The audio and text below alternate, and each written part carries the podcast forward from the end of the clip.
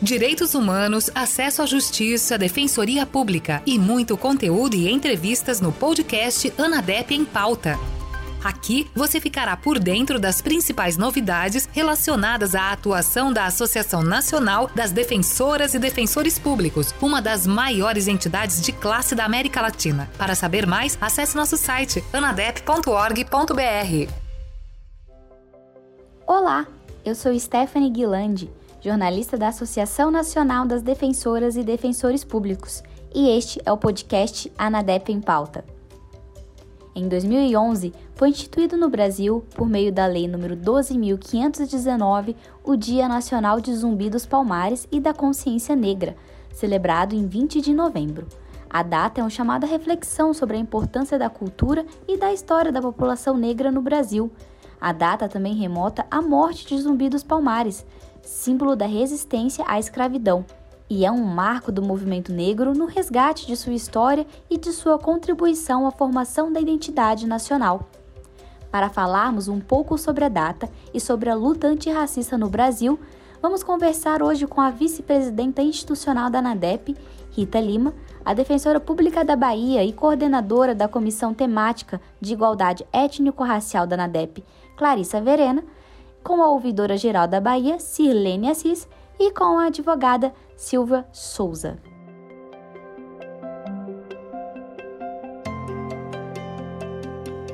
Olá, nós do podcast Anadep em Pauta agradecemos a participação de todas e de todos. Gostaria de dar as boas-vindas às nossas convidadas.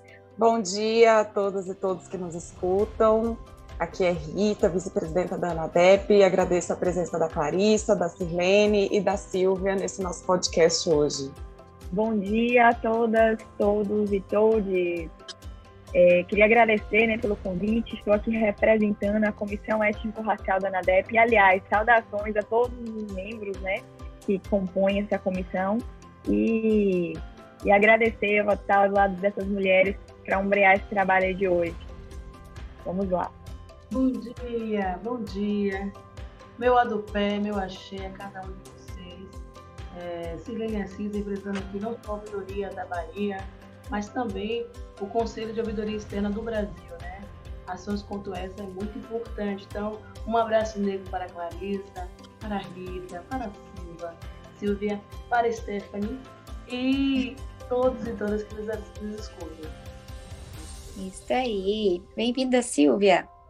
Bom dia a todas as pessoas que nos escutam. Obrigada pelo convite, Anadep. Eu quero cumprimentar as minhas companheiras aqui de, de debate, né, de conversa, Rita, Sirlene e Clarícia, e a você, Stephanie. Muito obrigada.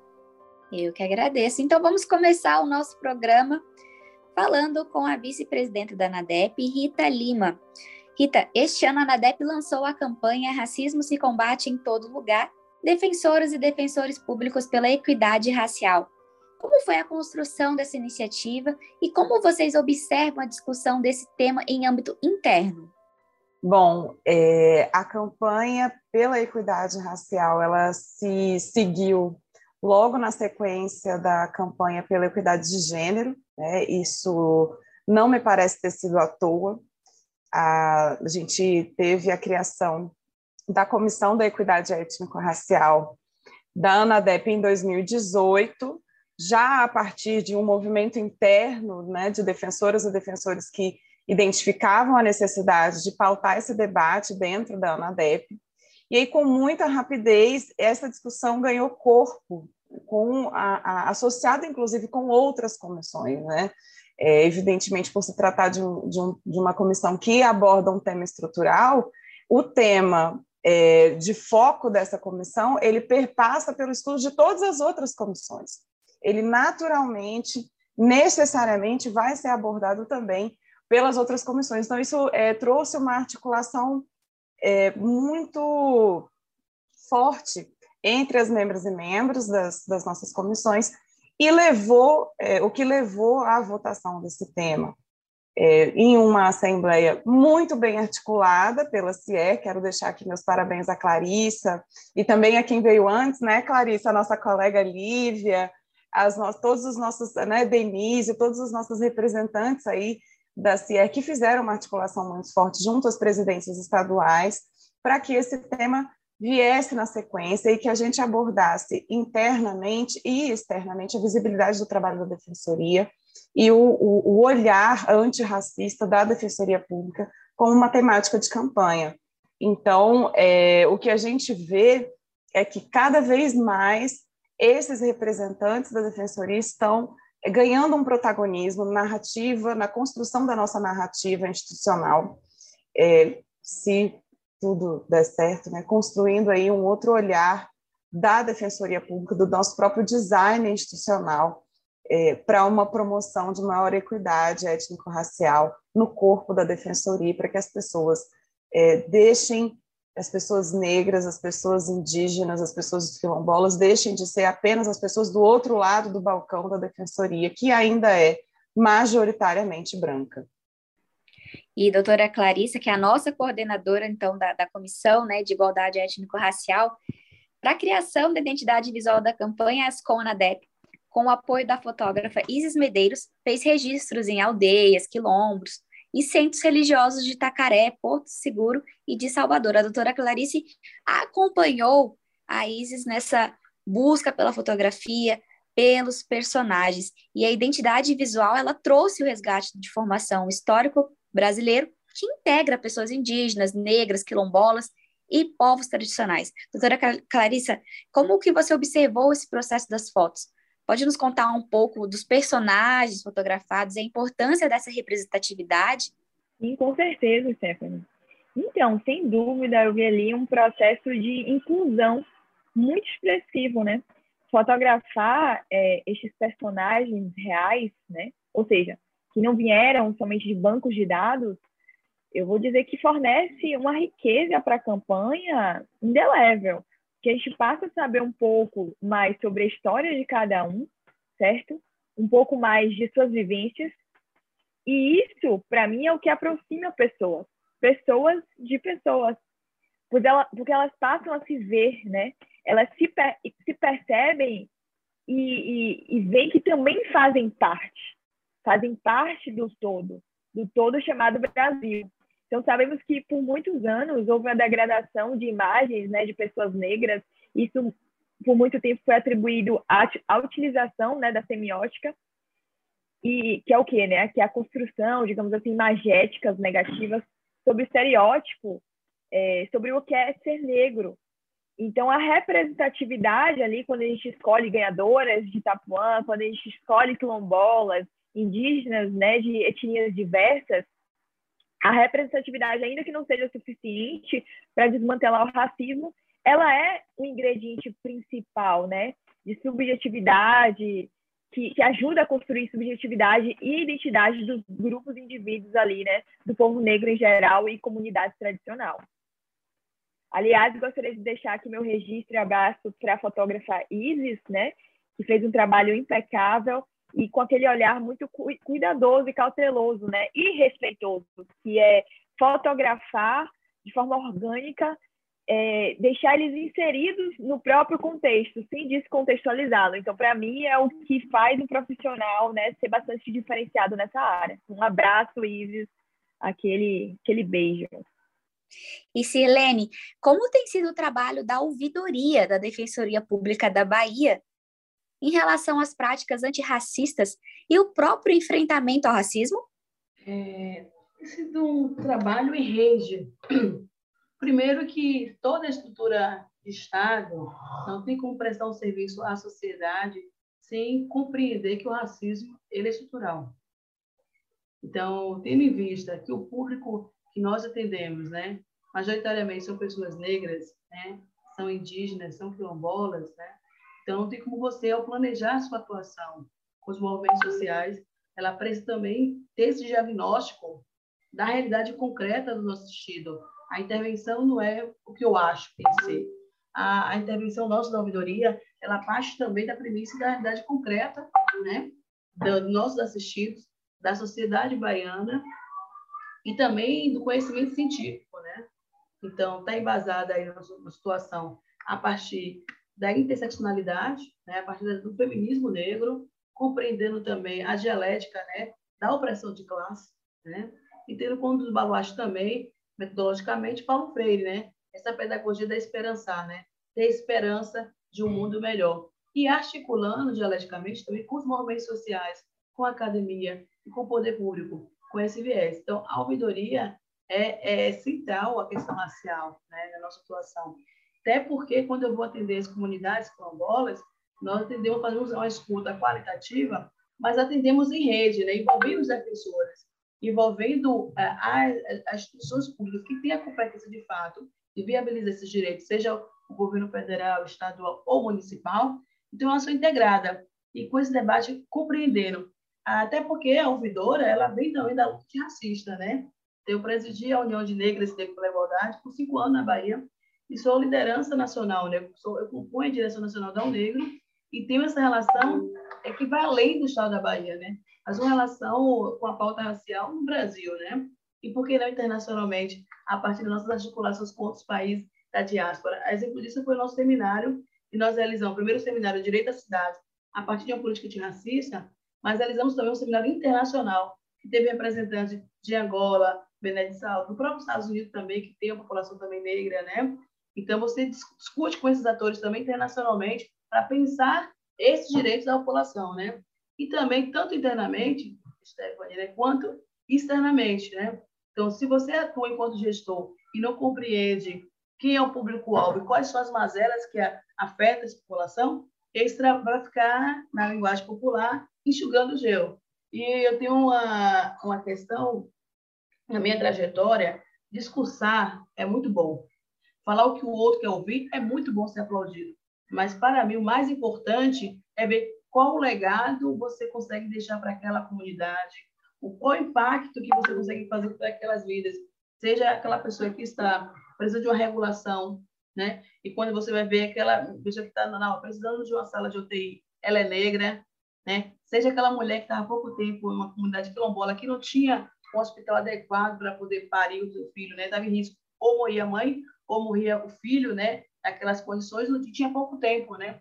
E você aciona a sua rede, que foi o defensor, seis e meia da noite, ele topou, ele fez uma articulação extrajudicial, ele perguntou se é melhor fazer uma liminar ou fazer uma atuação extrajudicial. Conheço uma pessoa dentro da Secretaria de Saúde, eu confio em ti, né? Então, a partir também, dessa relação de confiança, e às 12h05 a família nos enviava a foto né, da criança quilombola e a mãe quilombola, que naquele momento a defensoria conseguiu garantir a vida dessas pessoas. Então, ou você compreende o que é o racismo estrutural e tem uma, uma sacada da sua metodologia de como atuar, ou vão ficar fazendo só pau. Discurso muito bonito. Discurso bonito tem um monte, mas eu estou preocupado com a efetividade. Então, para a efetividade, você precisa compreender e conhecer a realidade concreta dos assistidos. E, Sirlene, do ponto de vista da sociedade civil e dos movimentos sociais, quais são as práticas exitosas que podem ser abraçadas pela Defensoria Pública em relação às práticas antirracistas? Há algum projeto no âmbito da Defensoria que você considere positiva para ser replicada nacionalmente?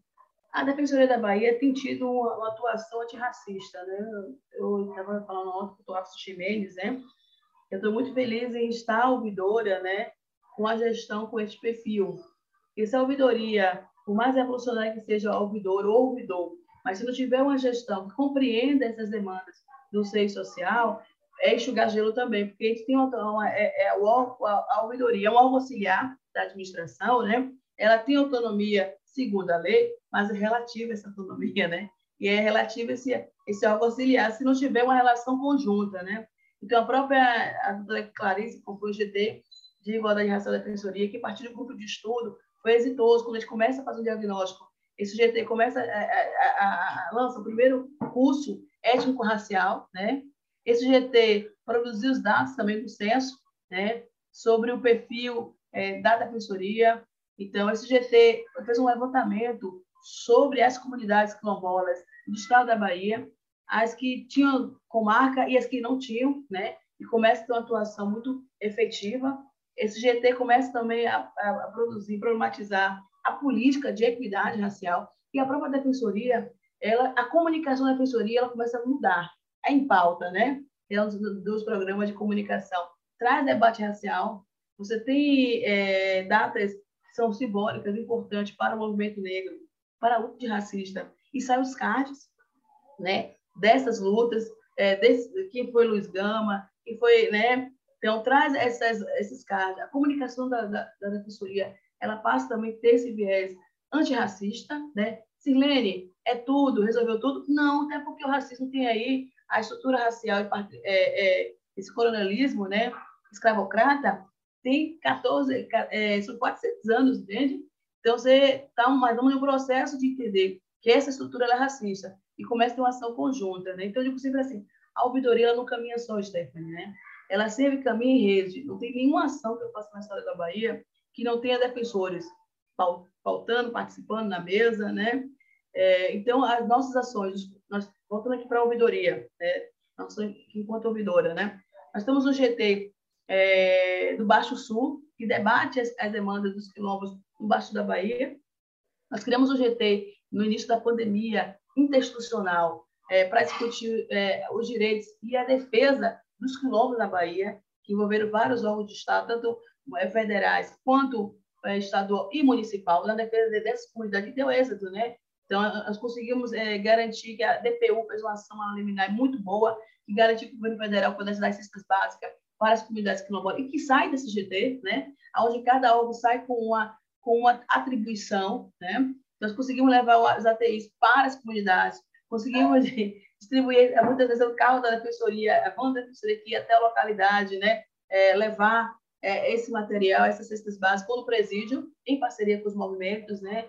Então, isso também é uma ação antirracista, porque você compreende quem são as pessoas né, que estão vivenciando essas violações de direitos, né? E, ao mesmo tempo, como articular essa rede para resguardar esses direitos. É nosso próprio seminário que nós realizamos agora no Conselho Nacional, né? 20 anos de Durban, né? Por um sistema de justiça com igualdade racial, também uma ação antirracista. E pela primeira vez, o Conselho Nacional é, é, premia as 14 ouvidorias Conselho Esperança Garcia, que são as defensorias que têm ouvidorias externas e que a gente está reconhecendo essas iniciativas. Né? Silene, resolve tudo? Não resolve tudo. O selo é um reconhecimento, é um incentivo, né? Para cada ano essas defensorias possam tornar uma instituição antirracista. E não só insediar, não só é, emanar dentro da defensoria do Brasil, mas também emanar dentro do sistema de justiça. Então, a ANADEP foi uma grande parceira desse seminário agora, né? A ADEP foi uma grande parceira. A própria doutora Varela esteve na mesa. Então, nós só temos falas de defensores de cada canto do Brasil, do norte ao sul, dos movimentos sociais e das autoridades institucionais. Então, isso também é uma ação antirracista, né? que é não só discursar, mas a gente poder produzir, que vai sair a carta da Bahia, que será encaminhada para todas as defensorias. Né? E nós envolvemos também a Defensoria da União, né?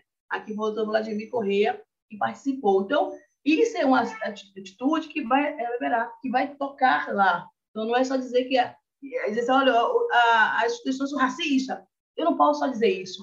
Eu tenho de propor condições e caminhos para que elas deixem de ser racistas. E como eu colocava, essa luta, nós negros e negras, somos os protagonistas, mas não é nossa só. Essa luta é de toda a sociedade. É importante ter pessoas não negras também nessa luta conosco. A exemplo de ontem, nós, nós homenageamos o doutor, Jones, né? Jones do Pará, que é um homem branco, né? Mas que é um grande parceiro da luta de racismo. Então, como tem Jones, tem a própria Carla Andrade, no Piauí, tem outras pessoas, né? a própria Defesa Pública Geral, do Rafa Ximenes, né? É, tem implementar, tem a importância também sensibilizar os gestores, ele também tem produzido artigo. Silene, é tudo? Não, ainda é muito pouco. Mas precisa reconhecer os passos que estão sendo dados. Né? Então, eu fico muito feliz quando, nos, nos oito requisitos que o Conselho deliberou para receber o selo Esperança Garcia, a Defensoria da Bahia atingiu sete. Só não atingiu bolsas para cotista, né, para, na, na, carreira de defensores públicos, né? Só que tem essas bolsas no Rio de Janeiro. Mas nós ganhamos dos oito, sete quesitos da Bahia. É, então, mostra esse avanço da instituição, né? Mesmo tardio, porque a Bahia é um estado negro, né? Então, deveria ser natural, mais sentido esses avanços. Bom, e, e doutora Silvia, sua vez. um dos marcos da sua trajetória é que a senhora é considerada a primeira mulher negra a fazer uma sustentação oral na tribuna do Supremo Tribunal Federal. Como que foi esse momento e qual era a pauta em questão? Bom, é, isso foi em 2019. A pauta em questão eram as ADCs 54, 55, 56, que discutiam né, de, é, sobre a prisão em segunda instância e a relativização do princípio da inocência. Foi um, um momento bastante peculiar por contexto político que nós estávamos, né? É, vocês sabem que o resultado desse julgamento ensejou na soltura do ex-presidente Lula, é, e foi a, a, sexta vez que o STF se manifestou sobre o tema, e naquela, na, naquele momento a gente conseguiu, é, revertendo o voto da ministra Rosa Weber, que da penúltima vez havia é, se manifestado a favor da manutenção da, da prisão em segunda instância, é, a gente conseguiu vencer, né, por 6 a 5. É, para além do que isso significa politicamente, para mim e acho que para a população negra foi um momento de bastante impacto, pelo fato de ser não só é, a única pessoa negra na tribuna do STF, mas a única mulher. Não haviam 16 pessoas sustentando é, na, naquele dia, todos eram homens, né? E eu era a única mulher e também a única pessoa negra, portanto a única mulher negra, né? e a presença de pessoas negras no tribunal, no plenário do STF aquele dia estava bastante é, mitigada, como todas as vezes, né? É um, é um local que fica em Brasília, com um acesso difícil, a, cuja entrada é restrita, então há uma série de obstáculos, né, que faz que dificultam os nossos acessos a esses lugares, principalmente por ser um lugar de tomada de decisão, um lugar do exercício do poder, né? A, a, a participação de pessoas negras nesse processo de tomada de decisão no Brasil é muito mitigada. É, e também é, chama da atenção também para o que, que, se discutia, né? a relativização da prisão em segunda instância, e toda a minha sustentação oral foi no sentido de que na favela, nos lugares periféricos, nos territórios né, periféricos, nos territórios onde se concentram é, a maior parte da população negra, no Brasil, isso, é, isso se replica em todos os estados, a, a, a presunção de inocência ela é, já é relativizada né, pela polícia, nas abordagens truculentas, ela é relativizada quando o BOP sobe o morro no Rio de Janeiro, quando a rota passa por aqui é, na periferia de São Paulo.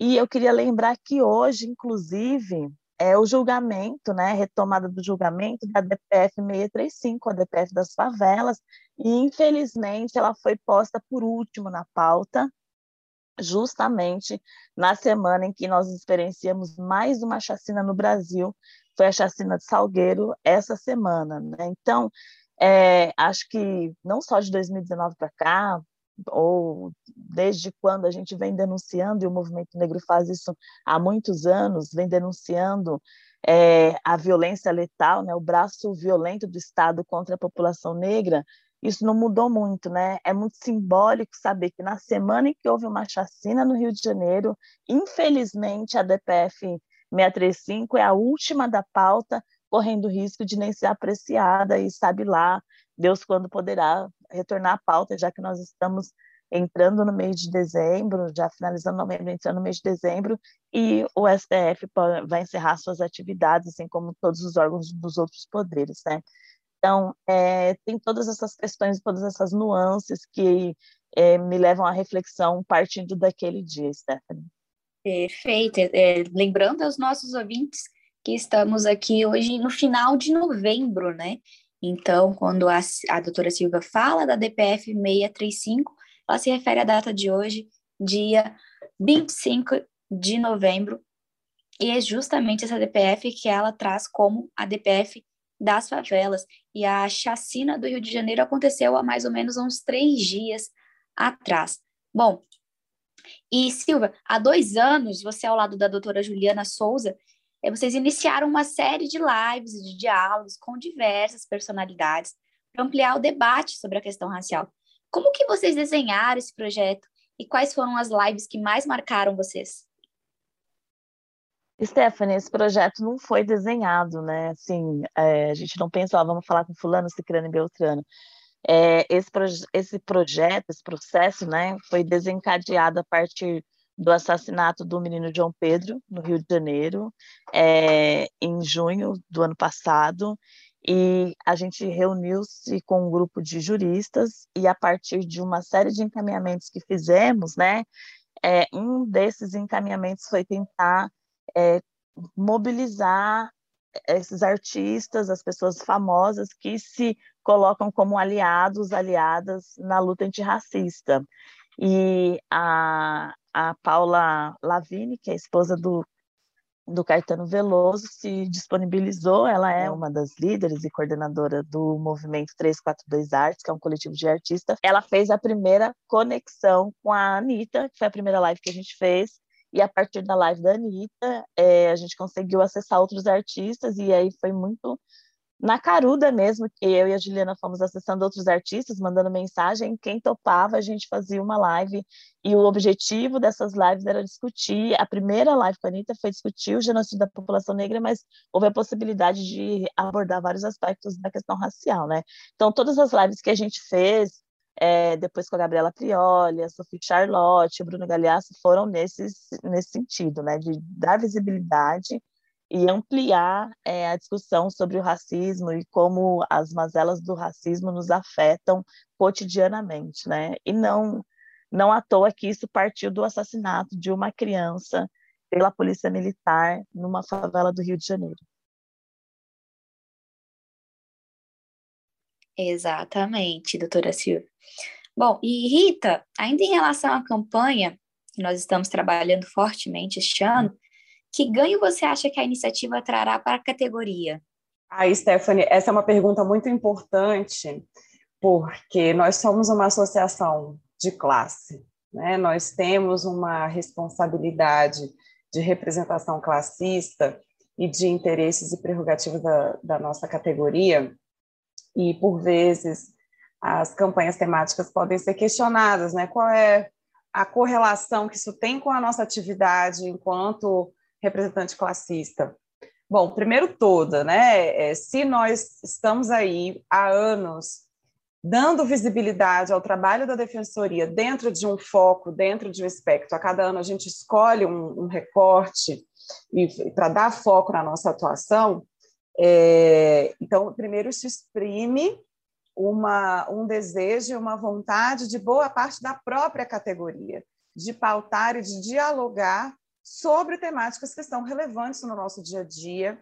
É, isso aprofunda o nosso olhar para aquele tema escolhido. Então, assim foi com é, pessoas sem registro civil, assim foi com a campanha pela equidade de gênero e assim está sendo agora na nossa campanha antirracista. Isso está promovendo um debate interno e isso qualifica o olhar das defensoras e defensores na sua atuação. Mas, politicamente, isso também é importante para nós, para além do valor, né, do valor compartilhado da categoria que optou por dar visibilidade a determinada temática, politicamente, isso é importante, isso é estratégico, porque isso pauta a Defensoria Pública, enquanto defensora de direitos humanos, com um recorte, com um foco muito específico durante um ano, é, permitindo que as defensoras e os defensores passem a ser fonte de matérias, né, passem a ser reconhecidos como é, autores intelectuais de, de questões jurídicas que são levadas para a mídia, e também aumenta a nossa visibilidade no Congresso Nacional, na medida em que nós levamos aos parlamentares o nosso trabalho, os nossos dados em cima daquele tema.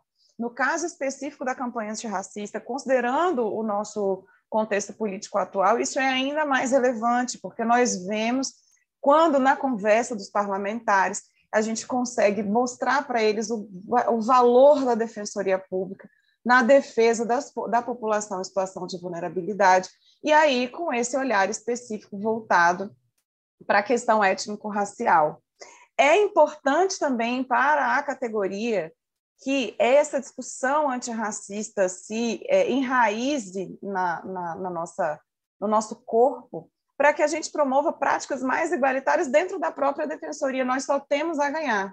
Então, se hoje nós já temos a consciência de que somos uma categoria majoritariamente, absolutamente majoritariamente branca, práticas antirracistas dentro da defensoria melhoram o olhar, né, é, é, progridem no olhar das pessoas brancas que estão atuando na defensoria pública, mas também, como a Sirlene bem ressaltou, é, promovem uma provocação, um tensionamento dentro da instituição para que a gente também adote práticas antirracistas e aumente a quantidade de pessoas, de corpos diferentes dentro da Defensoria Pública. Isso só tem a trazer benefício para a Defensoria. Nós vamos ter soma de olhares, de experiências, de vivências, fazendo da nossa instituição o que a Constituição determinou que ela seja, uma é, instituição responsável pela promoção dos direitos humanos. E promover direitos humanos em um país muito desigual, muito marcado pela desigualdade, é, prover, é promover maior equidade dentro e fora da defensoria pública. É um trabalho difícil, não é uma coisa que vai gerar um resultado imediato, mas é uma semente que a ANADEP planta para que isso seja né, é, permanentemente debatido no âmbito da defensoria pública. A gente vê o resultado né, como um dos resultados da campanha da, da equidade de gênero, pela primeira vez duas mulheres na presidência da Associação Nacional. Então, a gente espera também que a campanha antirracista agora também dê mais protagonismo para as pessoas negras dentro da Defensoria Pública e que elas cada vez mais passem a ocupar espaços decisórios. E aí, então, promovendo mudança. Então, para além né, do nosso ganho institucional, da, da, do aumento da diversidade do corpo pensante da Defensoria Pública, a gente também tem um ganho político quando ganha visibilidade, do nosso trabalho em prol de um Brasil mais igualitário, de uma justiça menos racista, de uma justiça menos sexista.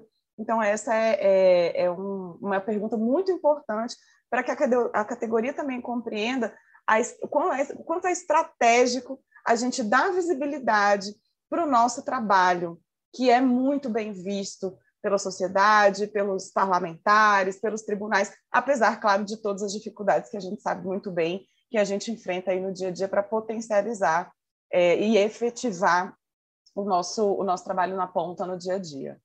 Exatamente, é um trabalho muito bem articulado da diretoria da ANADEP com a comissão, com assessoria de comunicação e que sim, sempre traz bons resultados. Bom, e doutora Clarissa, qual tem sido o trabalho da comissão nessa seara? Quais os objetivos do grupo e como tem sido a articulação das defensoras e defensores públicos? Bom, o trabalho da comissão foi desde a mobilização né, da escolha do tema, como bem apontado aqui por Rita, até a construção né, de nossa cartilha, passando por a ampla divulgação e cada um né, trabalhando nos seus estados, mediante webinários, lives, palestras né, de cunho pedagógico educativo. Aliás, a Defensoria Pública tem uma importante formação nessa questão do, da educação em direitos, e sem falar na questão da, do, do fomento né, ao letramento racial de pessoas negras, mas também para pessoas brancas, né, para que elas entendam seu lugar de fala. E aí você inclui pessoas brancas, junta, justamente como o Sirlene acabou de falar também anteriormente, nessa nesse movimento antirracista, para que elas falem também sobre os seus privilégios, e reflitam sobre a existência dele e como elas se beneficiam com ele. Uma outra frente que cada membro da comissão está buscando, Stephanie, é justamente a instauração de instâncias de governança dentro da sua própria defensoria, né, de cada estado. É, e isso perpassa por uma mudança estrutural de dentro para fora. E nossa campanha traz como mote justamente o racismo institucional, né, que acontece dentro das instituições.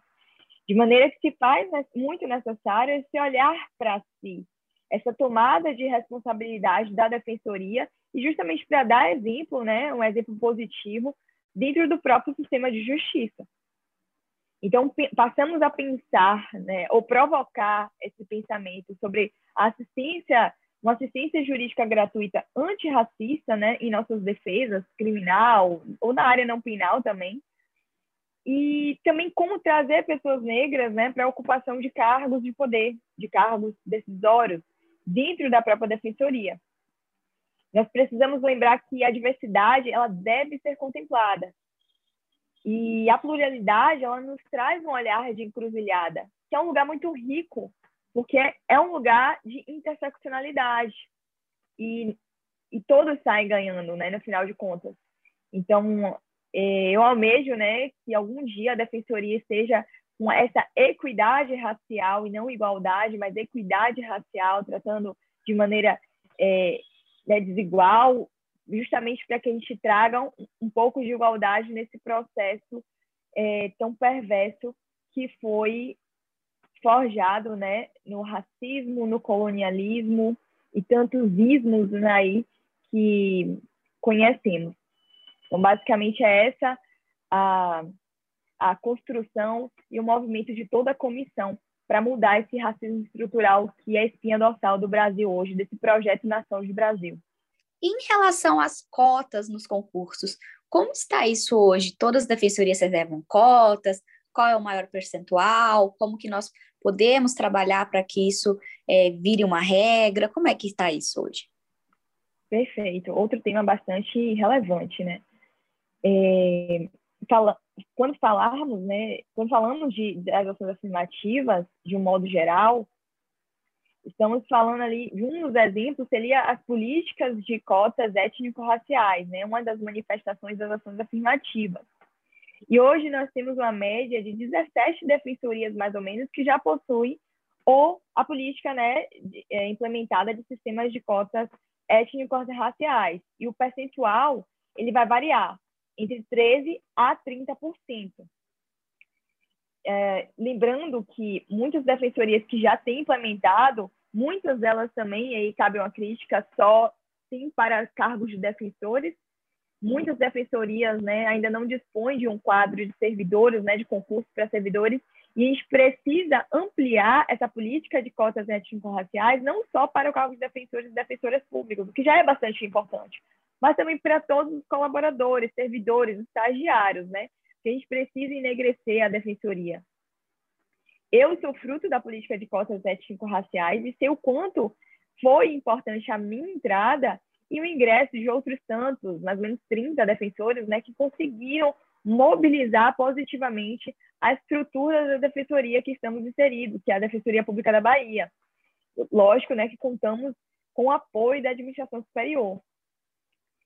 É importante ressaltar também, Stephanie, que justamente a comissão né, elaborou esse ano a nossa técnica, trazendo valiosas informações sobre a implementação de políticas de cotas étnico-raciais e levamos para ser apresentada ao Conselho Nacional de Defensores e Defensores Públicos. E assim para que assim fosse disseminado, né, de alguma forma, a uma implementação justa e necessária dessa espécie de ação informativa, que ação afirmativa tão importante para todos nós, tão cara.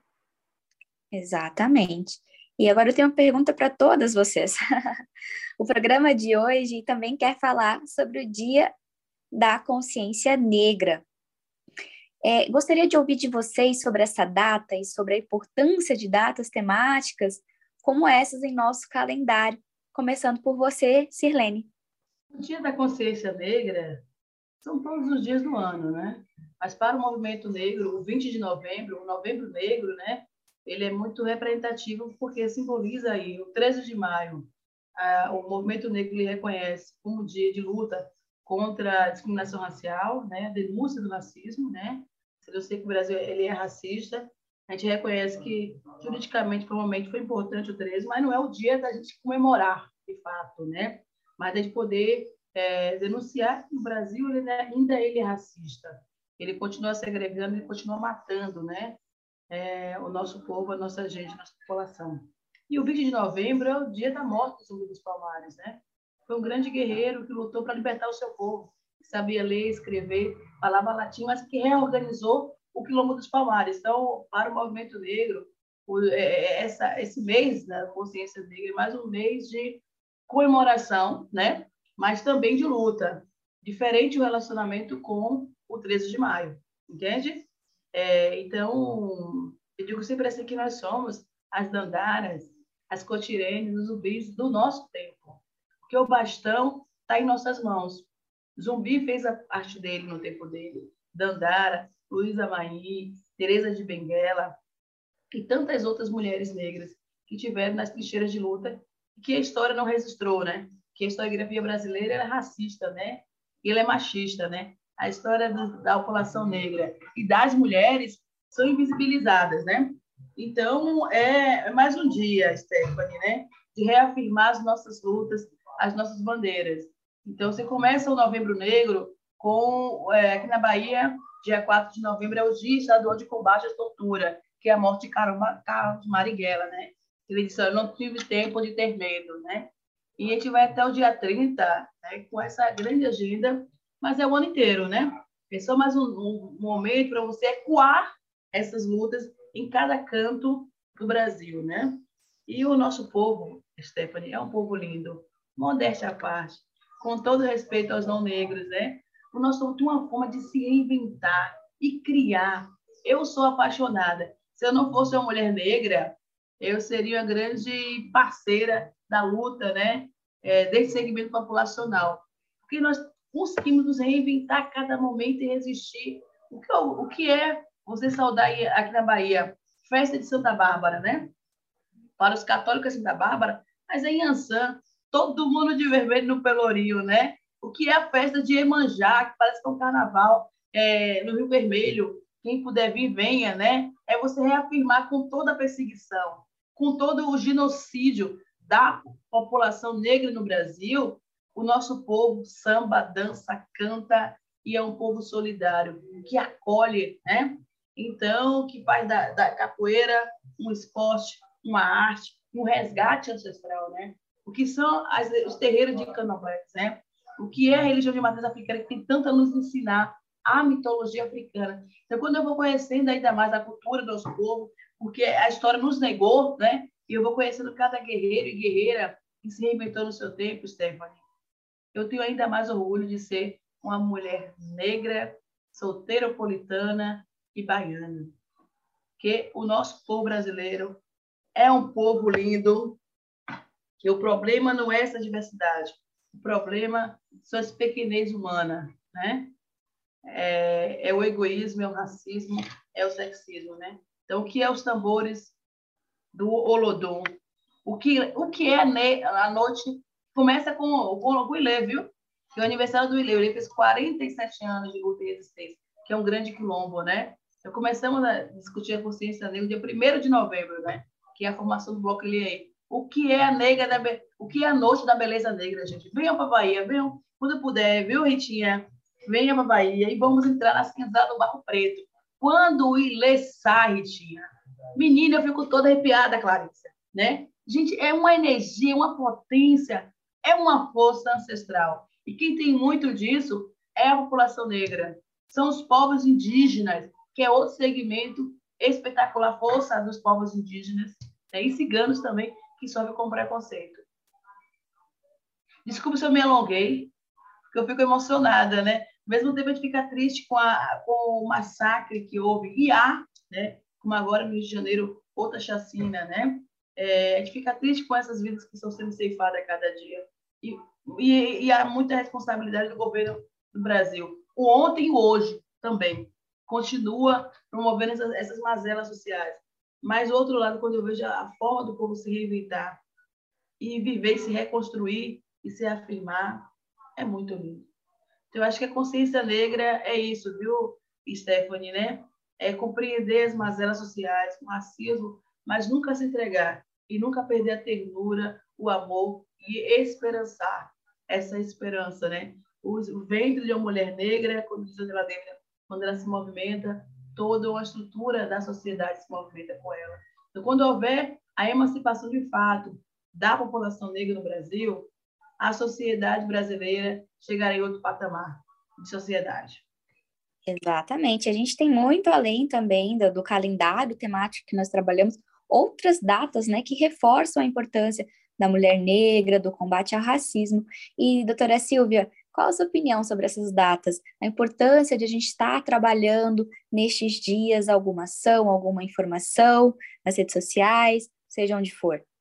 Stephanie, eu acho extremamente importante, é, muito relevante, porque o fato da gente ter a possibilidade de é, destinar um dia do ano, um, mês do ano, para rememorar é, relembrar, honrar a luta de mais de um século de resistência do Quilombo dos Palmares na Serra da Barriga em Alagoas, nos possibilita o acesso, o exercício do direito à memória, o que a população negra não teve por mais de, de séculos, não tem, né? Por séculos de, no processo de sequestro, de desembarque aqui, de escravização, de aniquilamento da sua subjetividade, da sua identidade, de apagamento da sua história, né, de, de incorporação e assimilação da cultura eurocêntrica. Então, temos é, a possibilidade de lembrar, comemorar o Dia da Consciência Negra, o mês, né, como a Silene falou, que não é só em novembro, são todos os dias do ano, é o direito ao exercício à memória, né, e a memória para nós é muito relevante. É, ela faz parte da formação da nossa identidade assim como também é de suma importância que a gente tenha, é, durante os outros dias do ano, outros eventos, né, que a gente possa relembrar a importância da igualdade e a equidade de gênero, principalmente no contexto político em que a gente vive, onde o discurso genocida, um discurso extremamente conservador, um discurso que tem aí é, eurocêntrico, né, que fala abertamente sobre o aniquilamento das nossas vidas, das nossas identidades, tem tomado força cada vez mais e tem se naturalizado cada vez mais. É, Para nós, isso é uma forma de resistência e também nesses dias é, são, é, são momentos que a gente não não só nesses dias né mas onde a gente pode elaborar e pensar estratégias que a gente vem fazendo isso há séculos de resistência de continuidade, né? De, de sobrevivência, resistência e de continuidade. E só para é, para concluir, é, alguns historiadores eles vão dizer né, que os documentos nos levam a crer que zumbi era o, o nome do cargo daquela pessoa que exercia a liderança espiritual, militar, né, das estratégias militares e social do quilombo, né? Eles, é, o modo de vida no quilombo do, dos Palmares, ele vem do, dos povos bancos de Congo e Angola, aquele modo de vida social, uma cosmovisão africana e tal. E é, tem documentos que levam a crer que zumbi não era o nome de uma pessoa, era o nome do cargo, onde a gente podia dizer aquele sujeito é um zumbi, que se comunicava com a sua ancestralidade para receber a orientação de como conduzir espiritualmente, é, socialmente e as estratégias militares, né, é, ali de resistência.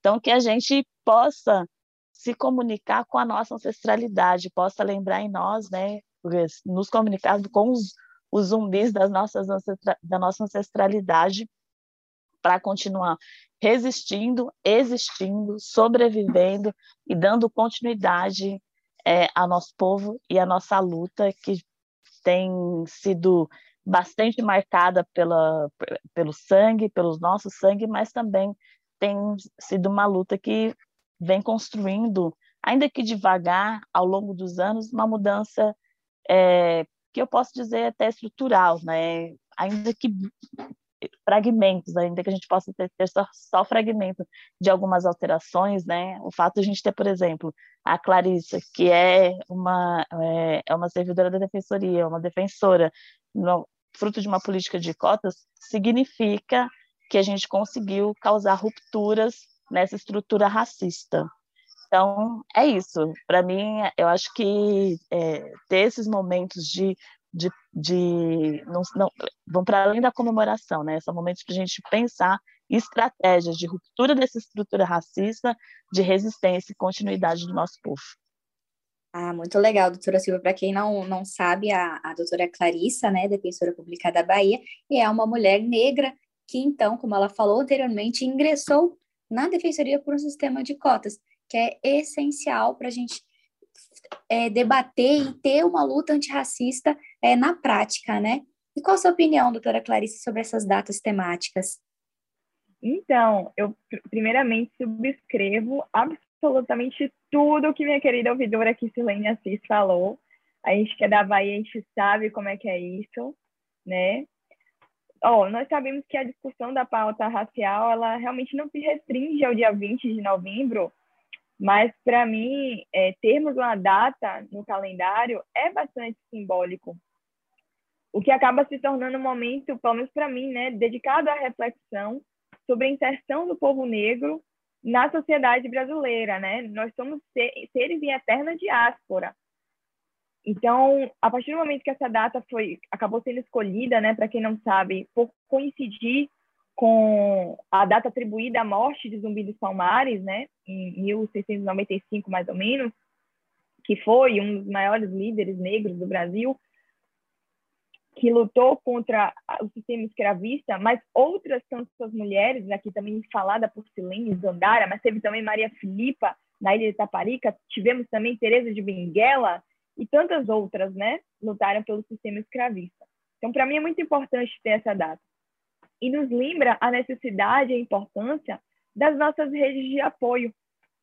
Ou melhor dizendo, né, rede de apoio que eu posso dizer e utilizar aqui a necessidade de nos aquilombarmos em nossos quilombos, como já dizia Nascimento, para nos fortalecermos. Aliás, quilombo, né, que como alguns autores apontam, talvez tenha sido a primeira instituição democrática do Brasil, uma vez que ela abraçava a todos indistintamente. Então, relembrar dessa data é a gente olhar para trás, lembrar da frase de Jurema Werneck, que nossos passos vêm de longe, vêm de muito longe, mas eles vão muito além ainda. Sigamos juntos. E você, doutora Rita? É, bom, gente, eu não falei no início, não dei minha audiodescrição, né? Mas é, eu pedi para falar por último nessa rodada, porque é, eu sou uma pessoa branca ou não negra, né? Enfim, a minha leitura social é outra, e eu acho que, para começo de conversa, se a gente vai falar desse dia, a primeira coisa que eu preciso fazer é ouvir. E eu acho que, então, assim, falando sobre a minha perspectiva, né, de, de uma vivência diferenciada, é, o, que, o que esse dia significa para mim é a possibilidade, o, o dia, o mês, né, enfim, é a possibilidade de se dar maior visibilidade para a história negra, né, das pessoas negras no Brasil, e uma história que não é só de luta, embora sim, né, exista sempre esse foco na luta quando a gente está falando de resistência, é, e de movimentos é, minoritários nos espaços de poder, mas também de cultura, da espiritualidade, da identidade, da identidade negra. Né? Isso dá é, para nós, enquanto pessoas brancas, a possibilidade de reflexão sobre a importância da população negra na construção da nossa sociedade brasileira, em que lugares nós estamos, né? onde estão esses corpos, onde eles ocupam, que espaço eles ocupam na construção da nossa identidade enquanto nação, e é, né, me promover uma reflexão para que eu me coloque sempre num lugar de escuta e de sair de um, de um, de um protagonismo, né? mas de uma escuta é, coadjuvante de uma luta e de compreensão é, do significado que isso tudo tem para nós enquanto sociedade, para que a gente também adote estratégias antirracistas cada vez mais. Né? Então, se é uma data de lembrar de luta, de lembrar da figura de zumbi, é uma data também para a gente entender que a gente não tem que estar no centro o tempo inteiro, e a gente tem que saber também se retirar, ouvir e somar. É isso. E já até pegando esse gancho, doutora Rita, é, de você falar que você é uma mulher branca, né? Bom, você esteve à frente da construção da campanha nacional de 2019, que trouxe debate sobre a ocupação dos lugares de poder pelas mulheres. Agora estamos em um outro tema em debate, que é a ocupação desses lugares por pessoas negras e indígenas. Como você, mulher branca, vê que as pessoas brancas podem contribuir na luta antirracista? É, a gente tem muito a que fazer, né? Para começo de conversa, a gente escuta muito assim: ah, eu não tenho lugar de fala sobre isso, e aí fica num lugar confortável, assim, de não se comprometer né, a estar tá participando da pauta, estar tá tensionando a pauta, é, quando na verdade isso é uma incompreensão ou uma preguiça é, de compreender o que é na verdade, é, o que a gente está querendo dizer quando a gente fala de lugar de fala. Falar de lugar de fala é reconhecer que eu, enquanto uma pessoa branca, não tenho é, uma, um olhar universal para nenhum fenômeno, assim como ninguém. Todos nós estamos falando a partir de um olhar, a partir de um lugar construído, a partir das nossas vivências, a partir da nossa é, construção social e também do nosso forjar da nossa subjetividade. Então, eu preciso compreender que eu não estou no centro dessa dessa luta, né? Que é, eu serei uma aliada e que para que isso aconteça, eu preciso reconhecer que pessoas negras, que pessoas indígenas, que pessoas quilombolas são autoras, são filósofas, são pensadores, são políticos e que é, esse protagonismo deve ser exercido por essas pessoas. Cabe a nós, reconhecendo nosso lugar de fala, refletir sobre a nossa branquitude, sobre a construção de uma ideia supremacista branca no Brasil e como isso nos favoreceu, reconhecer os nossos privilégios e dar licença, né? abrir espaço, fazer tudo isso sem se achar é, um herói ou uma heroína, né? mas reconhecendo que você está fazendo a sua obrigação é, enquanto cidadã ou cidadão que pensa em um Brasil mais plural, mais democrático e mais igualitário. E, doutora Silva, mais uma pergunta para você, que é justamente, novamente, sobre ocupações no espaços de poder. Você pode nos falar hoje sobre isso nos espaços, nesses espaços, em especial no sistema de justiça. É, você acredita que daqui a uns anos, por exemplo, nós podemos ter mais ministros e ministras negras no STF e no STJ? É, você acredita que essas cortes podiam debater mais essa temática? Eu tenho fé que essas cortes debatam mais essa temática, eu trabalho para isso, nós estamos aqui, né, é, trabalhando para isso, mas a representação e a representatividade de pessoas no sistema de justiça, é, pensando no poder judiciário, ela ainda é muito baixa, né? O último censo que o, o, o Poder Judiciário fez, em 2018, é, demonstra que 84,2% dos magistrados, né, entre é, juízes da primeira instância, né, desembargadores, enfim, ministros, são brancos. 74 são brancos, os demais é, são da etnia negra ou indígena, né, sendo que os indígenas representam menos de 0,1%. E é, uma pesquisa apresentada recentemente num debate que o CNJ fez é, apontou o seguinte, que a gente alcançaria é, uma, o que eles chamam de equidade é, no judiciário somente em 2049, com uma representação de 22% de juízes negros. E aí eles apresentam uma série de, de critérios e de, de critérios que elegeram para dizer que 22% significaria é, é, equidade racial no sistema de justiça do Poder Judiciário porque eh, tantas pessoas fazem faculdade de direito, tantas pessoas se formam e tal, então eles vêm com esses critérios que, na verdade, é, para mim são falaciosos, para dizer que 22% de pessoas negras significaria o equilíbrio de uma representação no sistema de justiça. Isso está no, no YouTube, esse debate o CNJ organizou no ano passado, é, sobre a questão racial, chama a questão racial no sistema de justiça. É, evidentemente, para uma população, 56% de pessoas negras, ter 22% no judiciário de negros não, é, não representa equilíbrio é, racial nenhum.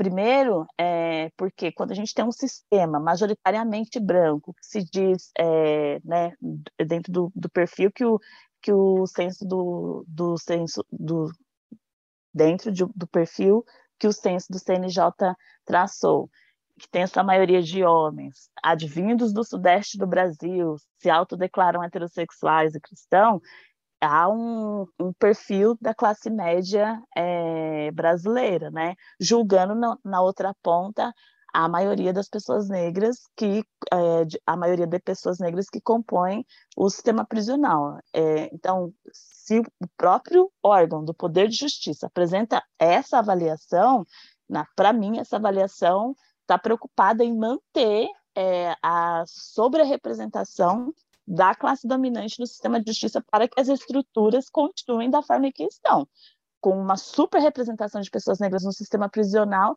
e a classe dominante ali dizendo para nós que nós somos culpados disso, daquilo, enfim, é, e nos mantendo sob controle social através do sistema penitenciário. Eu tenho esperança, se eu não tivesse essa esperança, né, nós não estaríamos nessa luta de que a gente tenha é, um ministro, uma ministra, uma ministra, uma mulher negra, mas eu tenho total consciência do quanto que o contexto político é, influencia em termos ou não. A gente tem aí o ministro, é, o, o, indicado né, da presidência da República, que é o André Mendonça, que se diz um, um ministro terrivelmente cristão, para ser sabatinado. É, ontem passou na CCJ do, da Câmara a, uma nova PEC da Bengala para reduzir a idade para 70 anos, para que ele possa ter a possibilidade de indicar mais, uma, mais um ministro. Então, o contexto político, é, as eleições de 2022 vão dizer para nós se a gente tem chance de, sei lá, nos próximos quatro anos, ou nos próximos oito anos, oito anos, ter um ministro ou uma ministra é, negra. Tenho esperanças, mas o cenário político é, para nós é, que é determinante para né, que a gente chegue nesse lugar é bem, bem preocupante. Fora isso, é importante que quem está dentro do sistema de justiça, que se coloca, se conclama como aliado, principalmente no Poder Judiciário, que recebe o maior orçamento, né? A gente tem um exemplo no Distrito Federal, que é onde eu moro. Enquanto o orçamento do TJDF é de 2 milhões, o do MP deve ter de 900, 900 e poucos mil, a Defensoria teve o orçamento de 2021 na órbita de 240 e poucos mil. Quer dizer, é um terço do, do orçamento do MP, que é um terço do orçamento do TJDF. Isso diz para nós, se a Defensoria, que é uma instituição que tem a função constitucional, a missão constitucional de defender as pessoas em situação de vulnerabilidade, tem esse orçamento tão pequeno em relação ao Poder Judiciário e ao MP, isso diz para nós o estado punitivista que a gente vive. Então, é uma série de questões que estão nessa estrutura que precisam ser mudadas, é, alteradas, e a nossa presença nesses espaços para causar essa ruptura é de extrema importância. É, são questões que precisam ser alteradas para que a gente possa acessar esse lugar em pé de equidade, em pé de igualdade e em pé de equidade isso também tem uma reflexão muito importante, né? Eu queria lembrar o livro do professor Adilson José Moreira, Pensando como um Negro, onde ele traça ali é, um paralelo de como pensa um jurista branco e como pensa um jurista negro, né? Partindo da sua órbita, da sua é, do seu contexto social, de pensar como uma pessoa que vem das camadas subalternizadas da população, que vai interpretar o direito é, a partir da aplicação do princípio da igualdade de forma simétrica, considerando as discriminações dos grupos tratados como minoria, como é, os grupos minorizados socialmente. Tudo isso vai fazer uma grande diferença para o sistema de justiça quando a gente tiver mais representação é, de pessoas negras dentro desse sistema, ocupando cargos de poder, cargo de tomada de decisão, é, enfim, exercendo é, ali voz de, de comando também e exercendo atividades que possam mudar, que possam alterar, possam criar fraturas, fissuras nessa estrutura que é tão racista e tão opressora para pessoas negras e para pessoas de outras etnias, né, tratados como minorias no Brasil. Eu queria já agradecer a possibilidade de participar é, desse debate. Fiquei muito feliz de conhecer Sirlene, conhecer Clarissa, de rever Rita, que é uma amiga querida de, de luta, e parabenizar a ANADEP. É, eu tive a possibilidade de participar de um, de um, de um debate no início da campanha, né, com, com o pessoal da comunicação. Então, quando a campanha estava sendo formulada no início do ano passado, foi muito bom lá na ANADEP, na sede lá na é, em Brasília e quero deixar os parabéns para a NADEP, dizer que são é, ações como essa, né, que vão causar rupturas no sistema de justiça e que vão tentar apresentar para nós né, é, o, o, lugar onde a gente quer, não apresentar, mas nos ajudar a chegar os lugares onde a gente almeja e onde a gente precisa estar. Muito obrigada, Stephanie, Clarissa, Sirlene e Rita. E finalizando a nossa conversa de hoje, na verdade, eu que gostaria de agradecer a presença de cada uma de vocês. Muito obrigada pela participação. Queria que cada uma também deixasse uma mensagem, assim como a Silvia já deixou. Começando então com você, Sirlene. Oh, minha irmã, e é isso, né? Agradecer. Esse momento é mais um momento de luta e de esperança, né? É, as lutas agora não são as armas América, né? Não são os, os vulcões, os, as escopetas, né? Eu faço a luta todos os dias. Eu estou em guerra todos os dias. Mas a minha espada para lutar são os instrumentos da democracia, é a educação, é o seduzir o outro todos os dias para uma luta antirracista, para uma luta antimachista, anti-homofóbica, né? Para uma luta por uma nação que seja para todos e todas, sem de raça, credo, religião. Eu queria finalizar falando uma poesia para Zumbi dos Palmares, né? Foi por tanto tempo explorado pelo colonizador que, à custa do ferro e do chicote, o povo negro escravizou. Salve Zumbi, o tigre dos palmares, salve Zumbi, pelo reino que reinou. O negro não está mais à venda, o negro é de contenda. Estenda sua mão, pois o negro não é mais escravo, mas é fato consumado a sua perseguição. Não entendo o porquê da história, os historiadores não contaram aos senhores do que ele foi capaz. Tampouco os bustos e as er-, estátuas erguidas nas praças, que não nos satisfaz. Com um lindo passado de sofrimento e dor. É ouro distante da mina, da mina menina que tem seu esplendor. Salve Zumbi, salve a nós, salve as águas, salve a nossa ancestralidade, né? E salve a você, Silvia Souza, minha irmã. Salve a sua luta, a sua trajetória. Salve a editora Rita, que o problema nesse Brasil não é ser branco, não, doutora Rita. O problema é não reconhecer os privilégios, né? E não estar junto para construir essa luta antirracista. Eu sou uma mulher negra, mas eu luto pela população LGBTQI+. Eu luto contra a transfobia, a lesbofobia. Eu não preciso ser uma mulher lésbica para lutar. Eu sempre assim. Eu luto pelas comunidades indígenas e cigana, porque eles são os meus irmãos, entende? Eu luto pela população branca, empobrecida, excluída do nosso Estado. Eu luto para que uma nação seja de todos e todas, né? Então, assim como eu consigo, nas minhas lutas, na minha trajetória, engajar várias bandeiras de luta, também acredito que nós podemos também é, viver essa experiência dessas lutas coletivas, né? Então, saúde a senhora pela sua comprometimento com a sua luta aí, né? E saudando, saudar aí a, a Nadep, e minha irmã aí, doutora Clarissa Verena, essa jovem que muito me representa, chegou na defensoria chegando, mostrando que o lugar da mulher preta é em qualquer local, em qualquer lugar que ela deseja estar. Hoje ela é membro do Conselho Superior da Defensoria Pública, já chegando fazendo provocações ao Conselho, já fazendo proposta, né? E me falasse, mas Silene, ela chegou ontem, ela já apresenta uma proposta ousada quanto essa. Você não acha que ela está muito nova? Eu disse, não. Por que nós, mulheres negras, temos de nos limitar, temos de chegar devagarzinho?